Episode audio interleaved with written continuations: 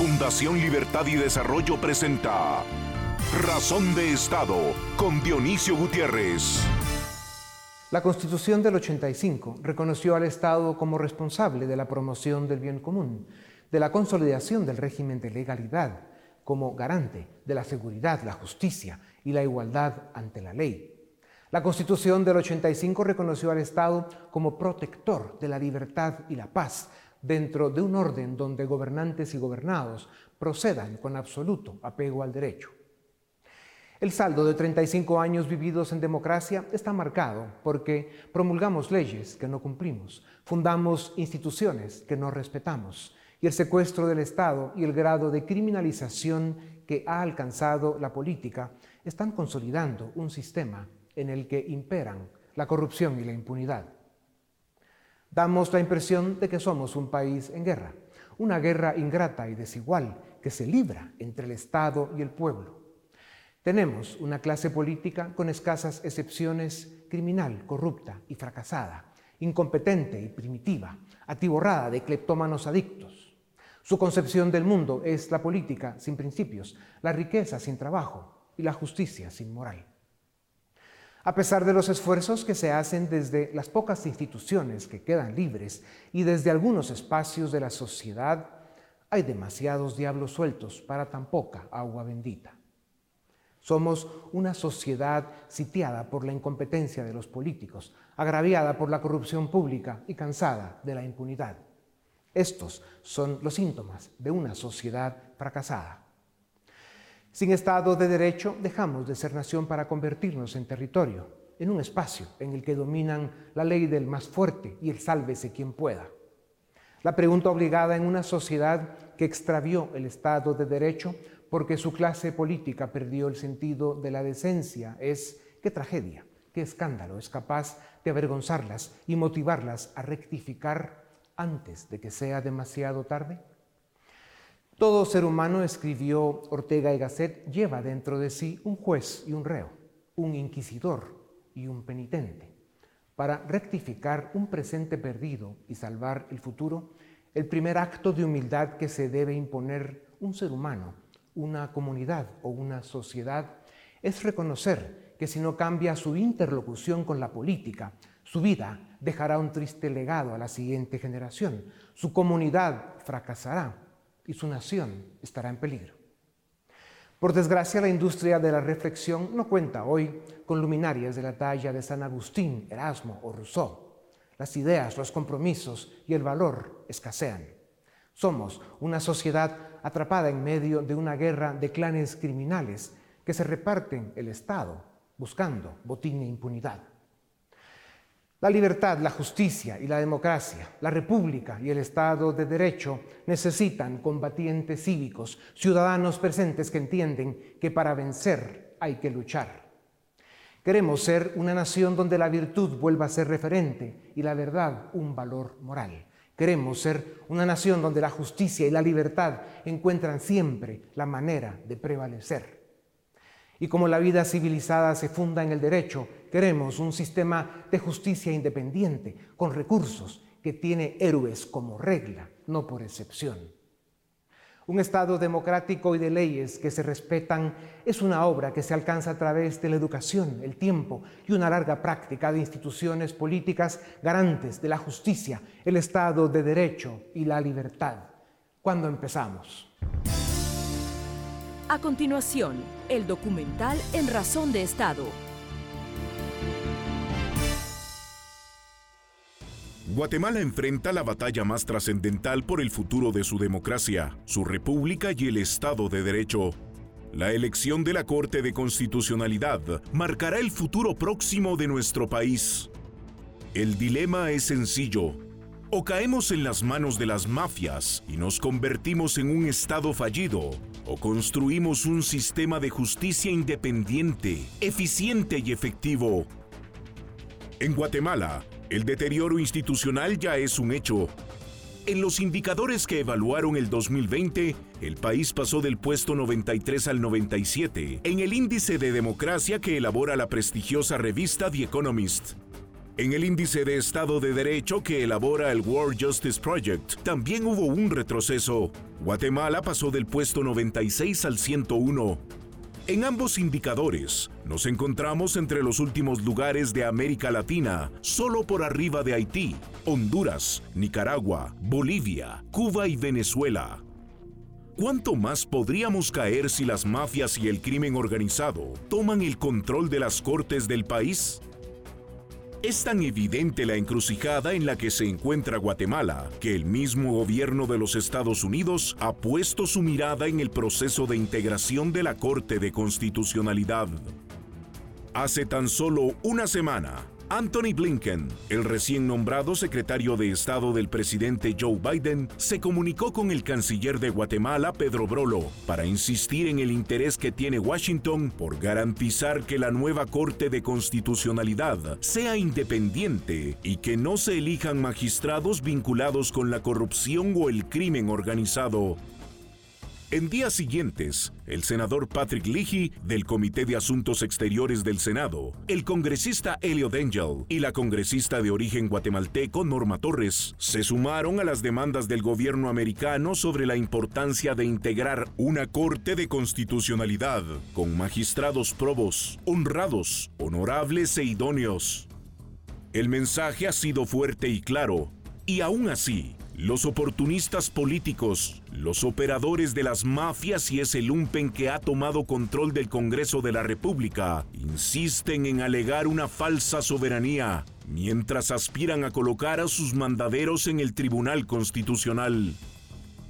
El descaro ha sido tal que el mismo presidente del Congreso, Alan Rodríguez, reprochó a los embajadores más importantes de la comunidad internacional, acreditada en Guatemala, que no intervengan en asuntos internos del país. Esto no es más que una burda excusa para justificar la maquinaria que han activado para crear un sistema de justicia a su sabor y antojo, donde las cortes estén al servicio de la corrupción y de la impunidad. Pero no debemos olvidar que el 30.5% del total de nuestras exportaciones tienen como destino Estados Unidos, que las remesas provenientes de ese país representan el 14.9% del Producto Interno Bruto de Guatemala y que el 24% de la inversión extranjera directa proviene de empresas estadounidenses.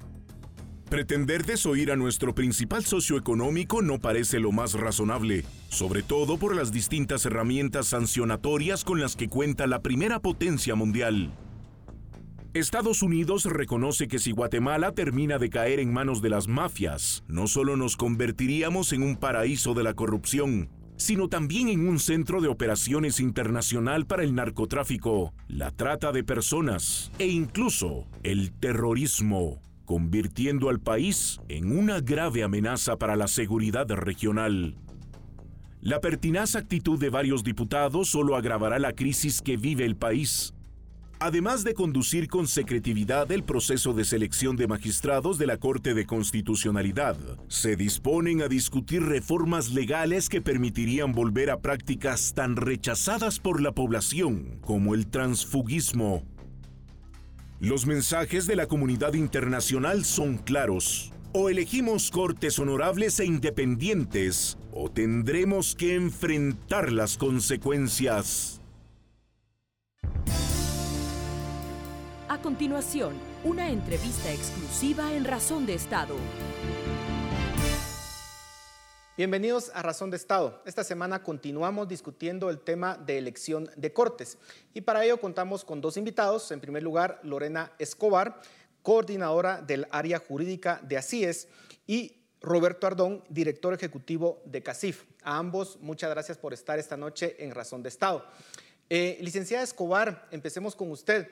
Eh, estamos a pocas semanas realmente de que se elijan finalmente a los magistrados que van a ocupar la Corte de Constitucionalidad en los próximos años. ¿Cuál es su perspectiva? ¿Qué es lo que se espera? Sabemos que hay grupos del crimen organizado, del narcotráfico que están interesados en influir en este proceso. ¿Vamos a lograr finalmente unas cortes independientes y honorables o cuál es su perspectiva? Es el deseo de todo guatemalteco que logremos una corte independiente y honorable. y en especial eh, imparcial. Pero sí vemos mucha tensión entre los grupos por lograr eh, una hegemonía más o menos en, el, en la Corte de Constitucionalidad a favor de intereses de terceros, no a favor de la población en general. Y el resultado es incierto. Vemos por el momento luchas de poder a lo interno de cada órgano elector y mm, preocupa mucho que no haya transparencia en todos y que además de eso los perfiles que tengan que hacer, gracias a algunas organizaciones se han establecido perfiles para los, magistrados, pero también para el cargo, atendiendo lo que cada cargo exige.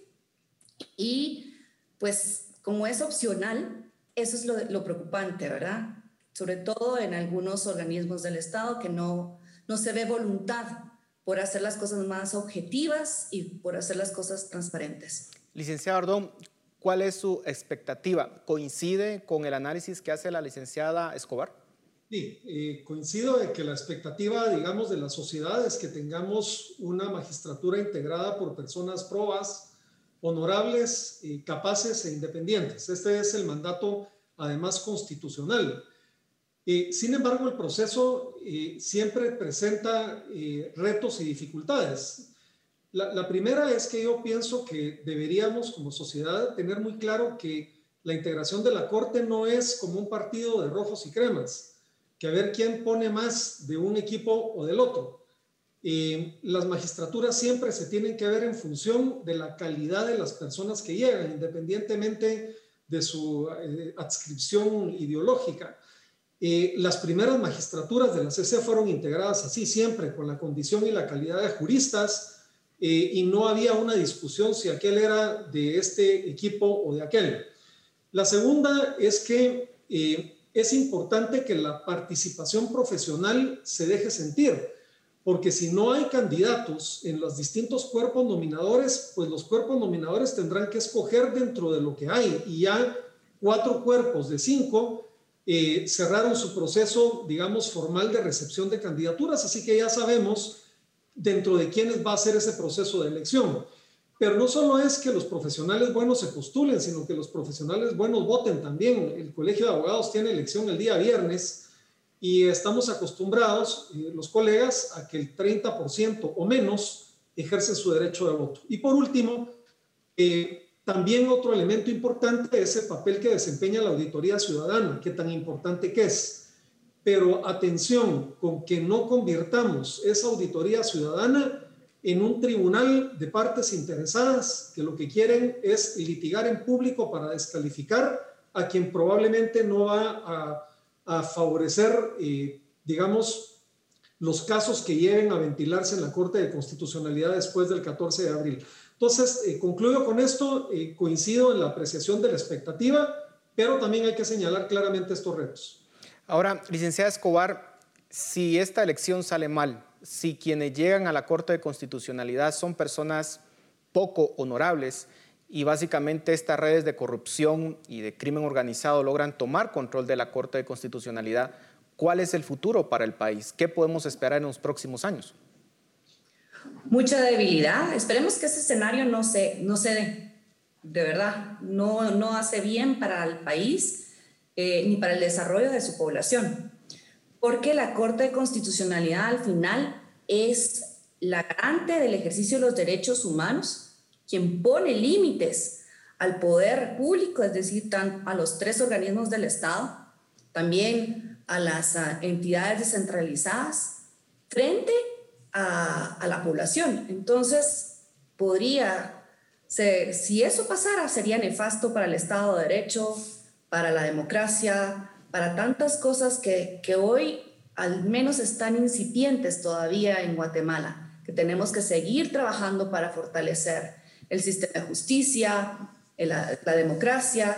Entonces, sí es eh, peligroso y estamos confiados en que eso no va a ocurrir porque existen, como dijo el licenciado Ardón, existen buenas personas con perfil honorables, con toda la capacidad e idoneidad que requiere em, la Corte de Constitucionalidad en los distintos órganos electores. Solo queda el, el organismo ejecutivo Pero en, los otros organismos, pues sí están, ya hay, hay materia para elegir, hay personas capaces. Sí es necesario la auditoría con, propuesta, la fiscalización y además eh, la participación de los abogados el día viernes. Ahora, licenciado Ardón, si bien, como indica la licenciada Escobar, hay materia para que pueda elegirse eh, pues un buen eh, magistrado o buenos magistrados en la Corte de Constitucionalidad, lo cierto es que también existe lo contrario, personas que no necesariamente son honorables que pudiesen llegar ahí. y profundizando un poco más, si llegan personas no honorables a la Corte de Constitucionalidad, ¿cuál sería el escenario para Guatemala, sobre todo considerando un hecho importante? Han habido varios llamados de eh, nuestros amigos, países amigos de la comunidad internacional, para que pueda elegirse una Corte de Constitucionalidad independiente. ¿Cómo quedaría la imagen de Guatemala si no se logran magistrados independientes que garanticen el Estado de Derecho? ¿Cómo queda esa imagen de Guatemala y cómo quedan las relaciones internacionales de Guatemala? ¿Podríamos estar susceptibles a sanciones por parte de Estados Unidos, por ejemplo?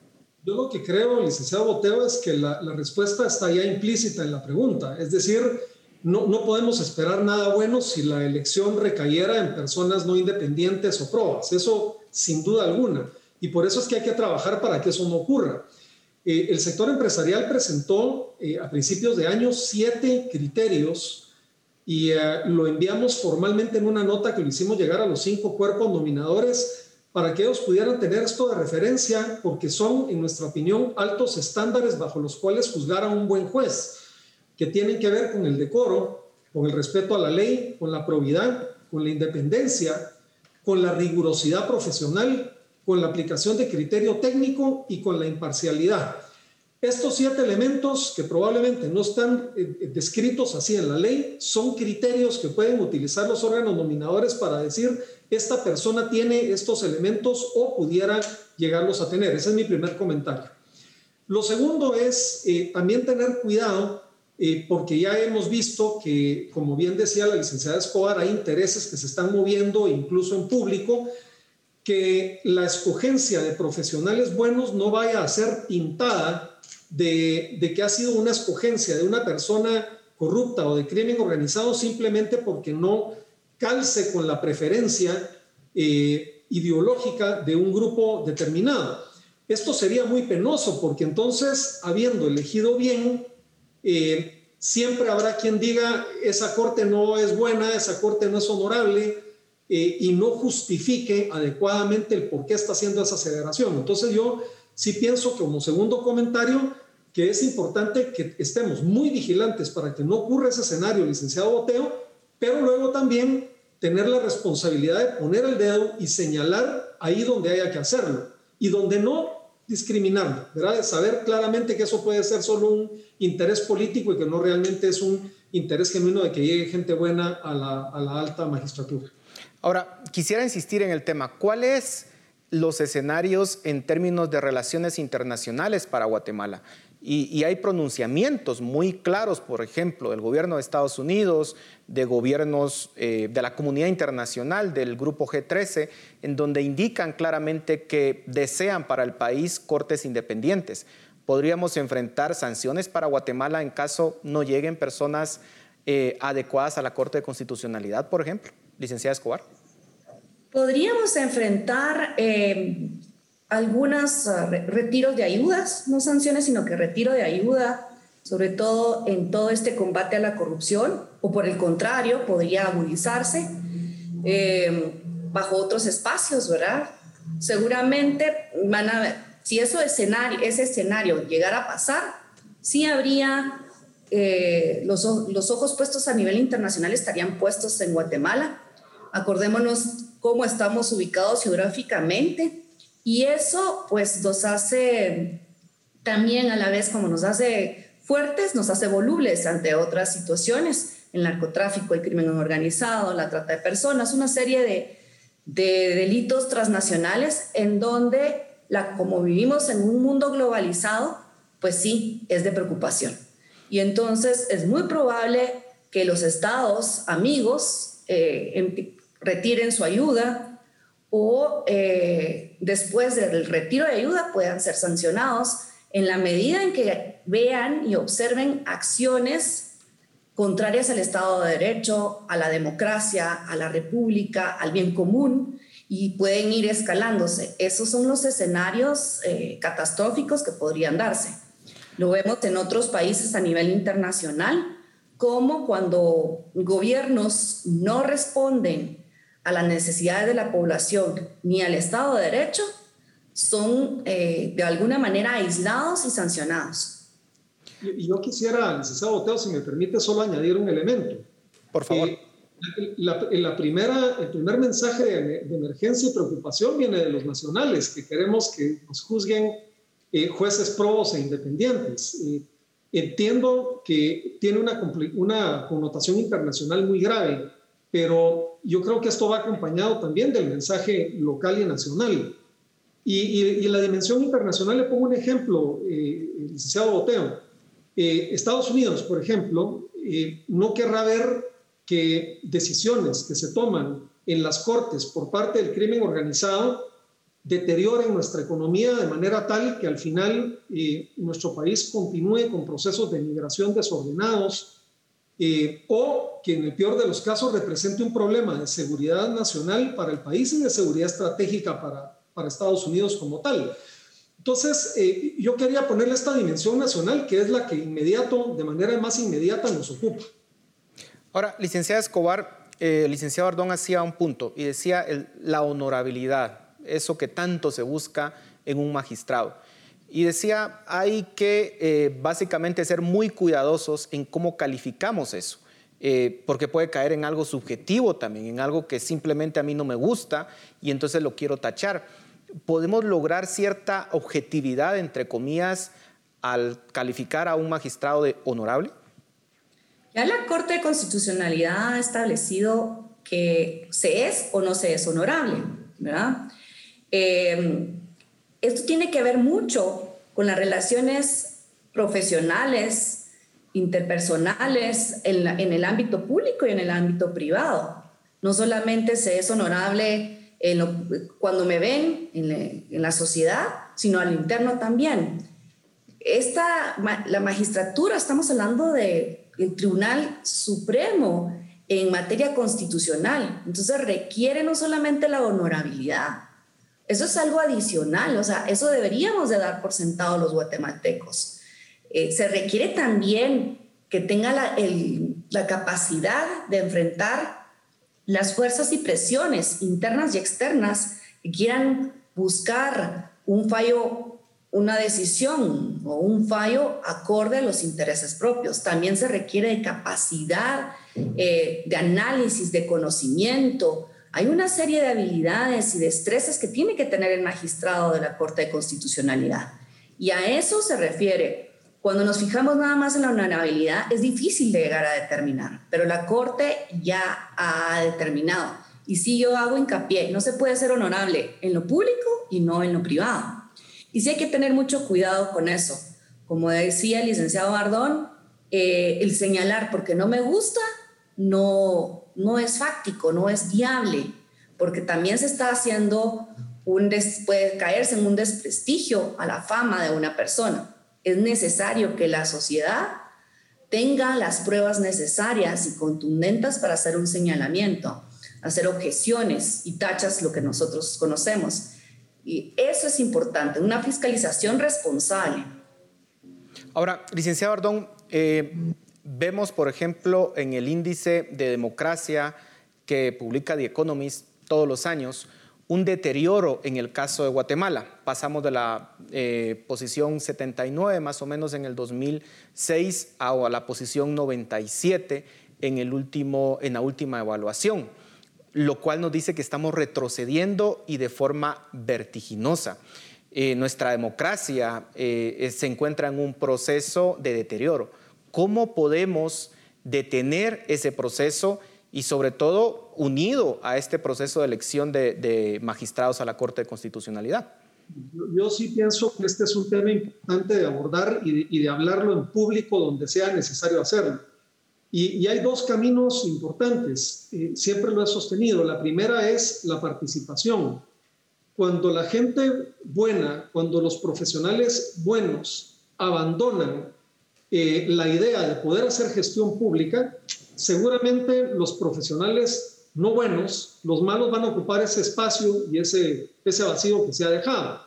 Por eso decía yo la importancia de cuidar mucho los procesos, digamos, de, auditoría, porque en ocasiones estos procesos pueden llegar a que los buenos profesionales no participen, precisamente por este tema que se mencionaba por parte del CCA Escobar del tema de desprestigio. Entonces, ya en esta elección ha, habido una conversación en el gremio profesional, la licenciada Escobar lo sabe, ambos somos abogados, por hacerse a participar más y mejor. Entonces, la participación es un factor clave que se debe medir en cada proceso. Y lo segundo es eh, examinar si están funcionando los procesos o no, porque eh, yo creo que este mecanismo de designación eh, está bastante desgastado y creo que vale la pena que en un momento ya fuera de la presión de los plazos y demás, se haga un análisis detenido de si no estamos probablemente confiando demasiado en un proceso que ya presenta demasiadas vulnerabilidades y que grupos organizados del crimen han encontrado los recovecos para poder incidir en él. Así que yo creo que ese es un reto un poquito más, más de largo plazo. Participación y eh, un proceso de estudio y renovación de procesos. Ahora, nos, nos, queda ya un minuto. Eh, licenciada Escobar, eh, el licenciado Ardón menciona el tema de básicamente reformar este proceso, pero vemos que en el Congreso los congresistas, los diputados, no están muy interesados en reformar el Estado de Guatemala, están más ocupados en sus negocios y es un órgano del Estado sumamente desprestigiado. ¿Podemos lograr esa reforma con este Congreso? A mediano plazo yo creo que eh, es difícil, pero no es imposible. Se requiere también mucha madurez, no solo del Congreso, sino también de la sociedad civil, de todos los ciudadanos, de comprender y analizar este proceso. Y además hacer unas propuestas. Eh, hablamos de una madurez política también. Y una madurez, y me refiero también a madurez emocional, porque estamos encajados entre la izquierda y la derecha cuando eso, pues al final no hace ningún bien para el resto del país y sobre todo para um, las reformas necesarias al sistema de justicia en general.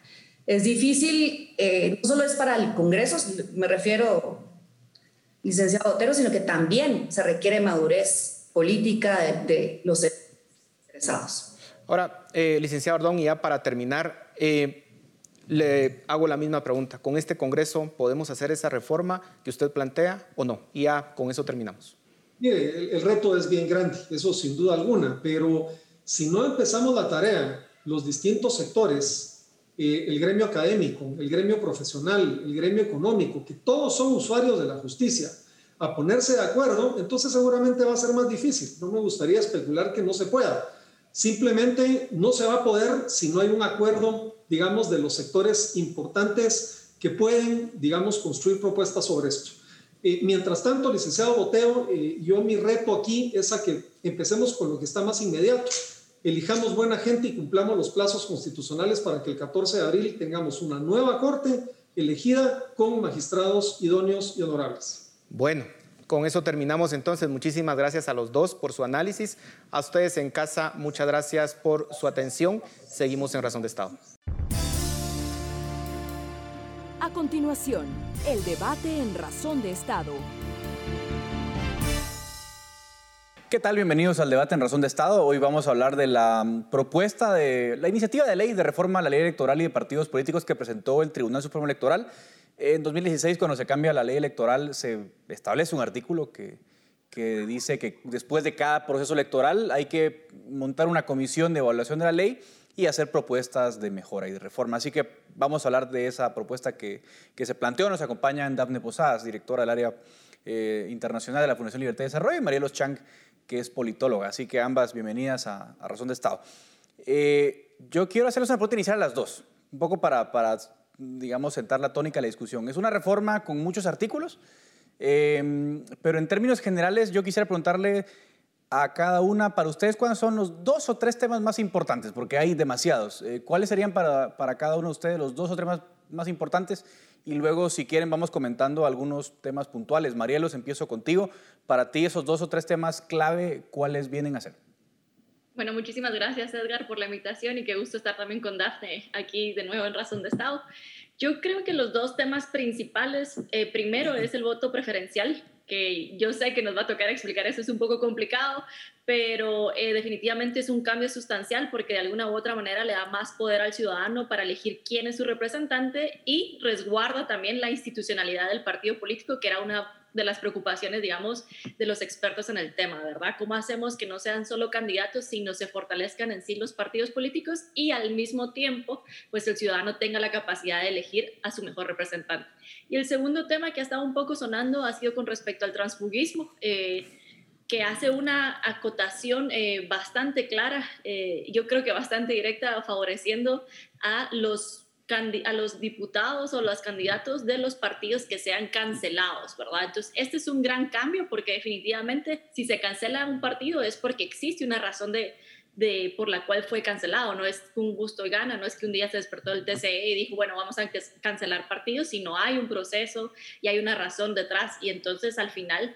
Eh, si se cancela, pues los diputados o los candidatos pues tienen que sufrir las consecuencias de haber eh, querido postularse por ese partido. Pero con la reforma, ellos van a poder seguir manteniendo sus puestos en las presidencias de las comisiones y en la junta directiva, ¿verdad? Entonces, este es un cambio sustancial y tal vez pasa desapercibido, pero es importante porque eh, ya no hay un castigo o una sanción a los eh, diputados que, que, pues están en partidos que son cancelados ya sea por eh, financiamiento electoral ilícito o como el caso de la UCM, ¿verdad? Correcto. Dafne, parece que María lo selecciona así una de cal y una de arena de la reforma. ¿Tú lo ves igual o tienes en mente otros dos o tres temas que a ti te parecen fundamentales de esta propuesta?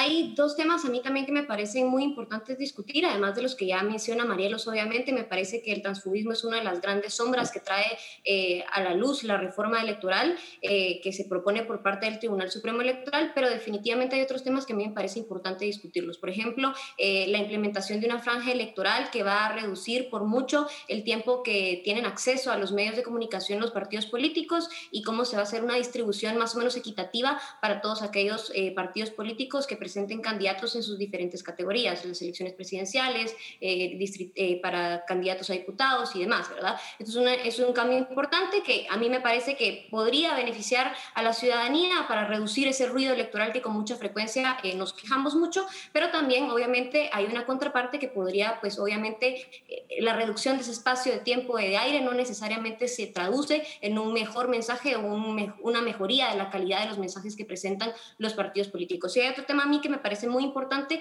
y que al final de cuentas eh, reduce los costos de transacción para los ciudadanos, que es este sistema integrado que tiene el, el Tribunal Supremo Electoral con el RENAP para poder eh, inscribir de manera directa a los ciudadanos y que no se tenga que hacer un proceso adicional de eh, inscripción para votar, ¿verdad? Que esto me parece a mí que es muy importante, pero definitivamente hay otros temas como, como los que había mencionado Marielos y otros que estamos dejando de fuera en este momento, pero que seguramente continuaremos discutiendo esta tarde. Sí, claro, eso del padrón automático es, es, fundamental, ¿verdad? Tal vez no es tan visible, pero, pero sin duda va a ser un avance importante porque actualmente hay que hacer dos trámites, ¿no? El alguien cumple 18 años, tiene que sacar su DPI y luego empadronarse. Bueno, eso es un tema eh, importante, hay que decirlo.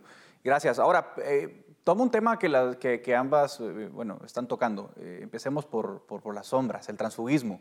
El transfugismo se había vuelto una suerte de demanda de la plaza en 2015. Es decir, todo el mundo estaba en contra del transfugismo etcétera. Y actualmente, eh, obviamente, no se puede prohibir que alguien deje de pertenecer a un partido, pero lo que sí está prohibido es que los demás partidos reciban diputados de otras bancadas. Eso es lo primero. Y lo segundo, que ustedes ya mencionaban, que si alguien renuncia a un partido político, se queda como independiente y no puede ser parte de la Junta Directiva y no puede ser presidente de comisiones de trabajo, que es fundamental dentro de la dinámica parlamentaria.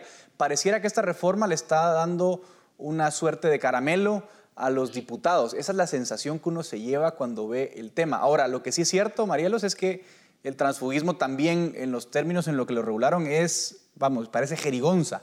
Nadie entiende qué quiere decir la norma.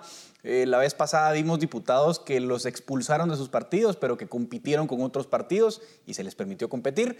Es decir, parece que hay también un lenguaje incomprensible en torno al transfugismo y nadie sabe muy bien qué cosas son válidas, cuáles no.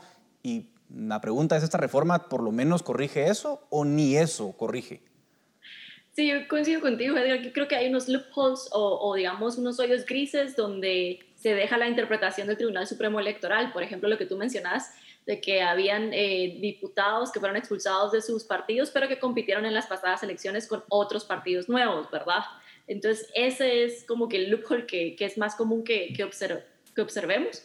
Con la reforma no cambia definitivamente eso, solo agrega eh, este último apartado donde básicamente mete a todo lo que puede pasar eh, eh, en, el, en, el, Congreso, digamos, todos los escenarios, desde que se divide un partido político, que lo expulsan y que lo cancelan, ¿verdad? Y son cosas completamente diferentes, o sea, desde que si te, te divide un partido porque, digamos, estás en contra de lo que está haciendo el partido, es diferente a que te expulsen, ¿verdad? Porque si te expulsan significa que tal vez hubo un tribunal de honor que decidió que tus acciones no eran las correctas y te vamos a expulsar del partido político, como podría suceder con el caso de Jorge García Silva, que ya escuchamos de que se ha enriquecido a través del INSEBUME.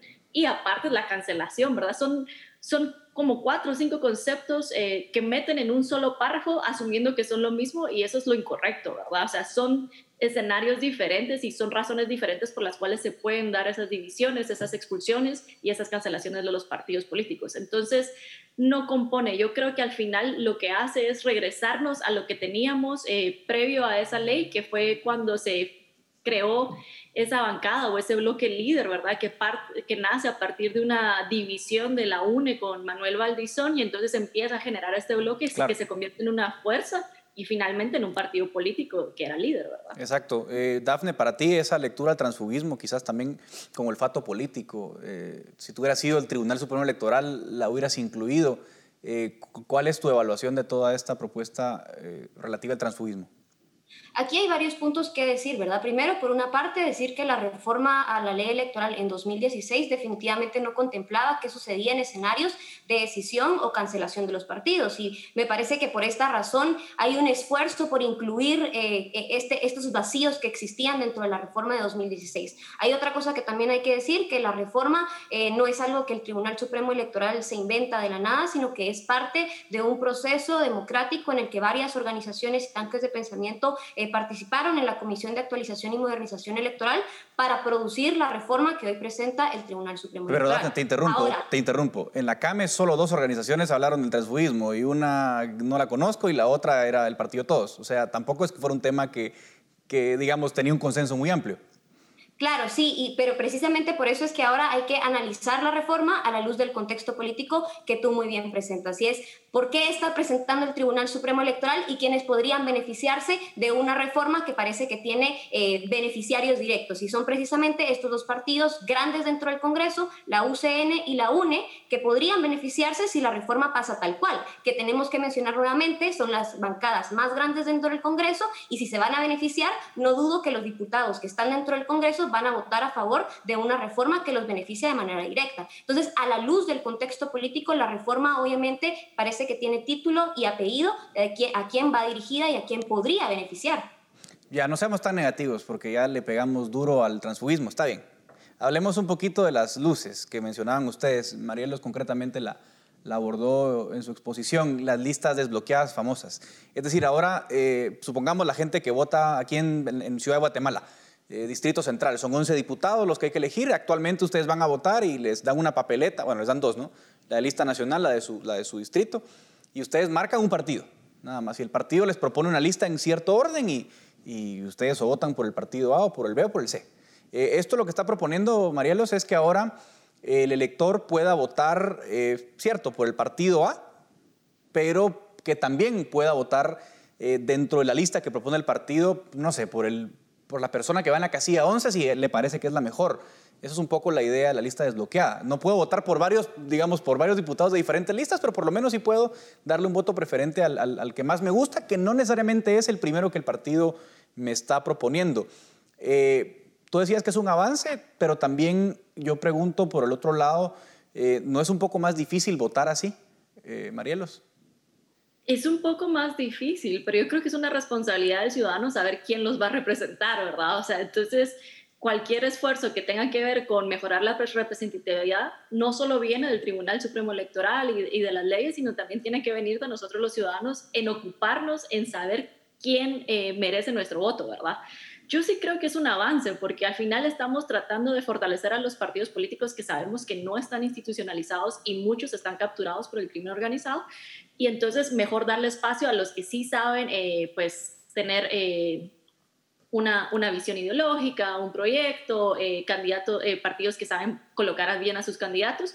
Y al final lo que estamos haciendo es que la casilla 1, 2 y 3 ya no sean tan importantes y que ya no se genere como estos incentivos de vamos a tratar de quedarnos en la primera casilla, eso, aunque eso implique tal vez hacer un pago, sino que le da al ciudadano la, la, la, oportunidad o amplía las opciones a decir, sabes que la casilla 1 no me convence, pero la 3 me parece muy buena candidata y entonces por eso voy a votar y le voy a dar mi voto preferencial a ella, ¿verdad? Entonces, es un gana-gana, le diría yo, porque al final estamos tratando de evitar los caudillismos y que todo sea alrededor del candidato, pero también estamos haciendo que el ciudadano pues tenga esta oportunidad de elegir, ampliar sus opciones, ¿verdad? Hay que decir, eh, Dafne, que ya se había planteado, digamos, en otra, en anterior, acordémonos que la ley electoral tiene que pasar luego por eh, aparte de la discusión interna del Congreso, por un dictamen eh, ante la Corte de Constitucionalidad. Y en el pasado, en 2017, 18, no recuerdo bien, ya la Corte de Constitucionalidad había, eh, digamos, declarado inviable la idea de los subdistritos. Lo digo porque la gente dice, bueno, Guatemala, Distrito Central, por ejemplo, son 11 diputados, pero ¿qué tal si hubiera subdistritos pequeños y votaras por dos o tres? No sé, sería un poco más fácil, pero la Corte ya dijo que eso no. Así que habría que hacer un cambio en la Constitución, lo cual es inviable. Dicho eso, Dafne, ¿tú también ves positivo la implementación de las listas desbloqueadas?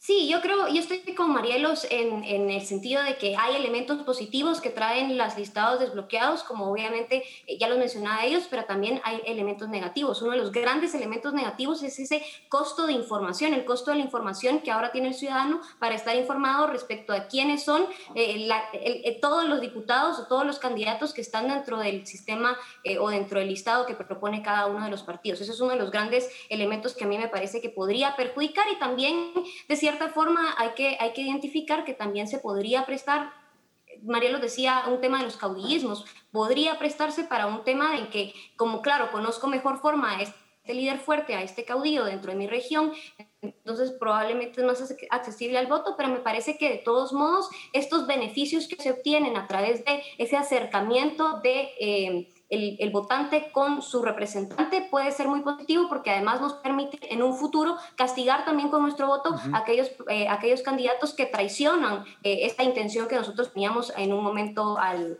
al votar por ellos. Claro. Ahora, quisiera preguntarle a, a, las dos, un poco ya en, en modo, a modo conclusión. Eh, la propuesta, en mi lectura, no sé si coincidirán, es, tiene cosas, o sea, no es una gran reforma en términos de que es wow, transformadora, pero bueno, tiene muchos temas, algunos buenos, algunos no tan buenos.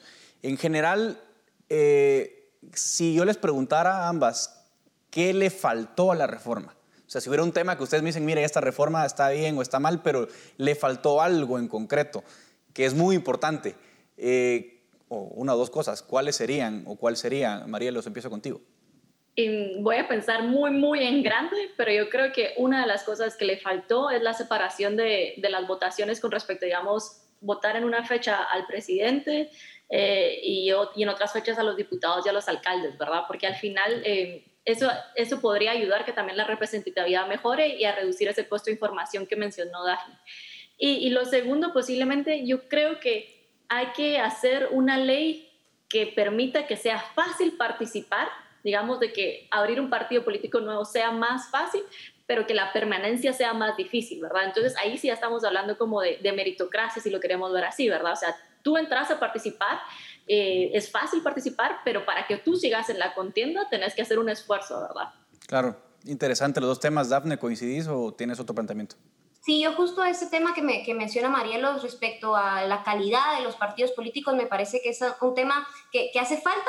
A lo mejor no es un tema que se debe regular de manera formal y que a través de una ley se modifica por completo eh, el comportamiento político de los actores en nuestro país, pero definitivamente me parece que eh, identificar elementos que permitan medir de mejor forma la calidad de los partidos políticos, asegurar que no sean partidos políticos que son vehículos electorales para que ciertas personas puedan llegar a obtener su cuota de poder dentro del Congreso Sino que sean partidos políticos con una ideología clara, con un programa de largo plazo. Eso es algo muy deseable que lamentablemente no está incluido dentro de la ley, pero que igual y no es algo que se tenga que modificar únicamente a través de mecanismos eh, legales, eh, a través de una reforma, ¿verdad? Sino que también parte de un espíritu ciudadano de involucrarse un poco más en los asuntos políticos de nuestro país. Bueno, ahora que eso es una pregunta de segundos a las dos, prepárense.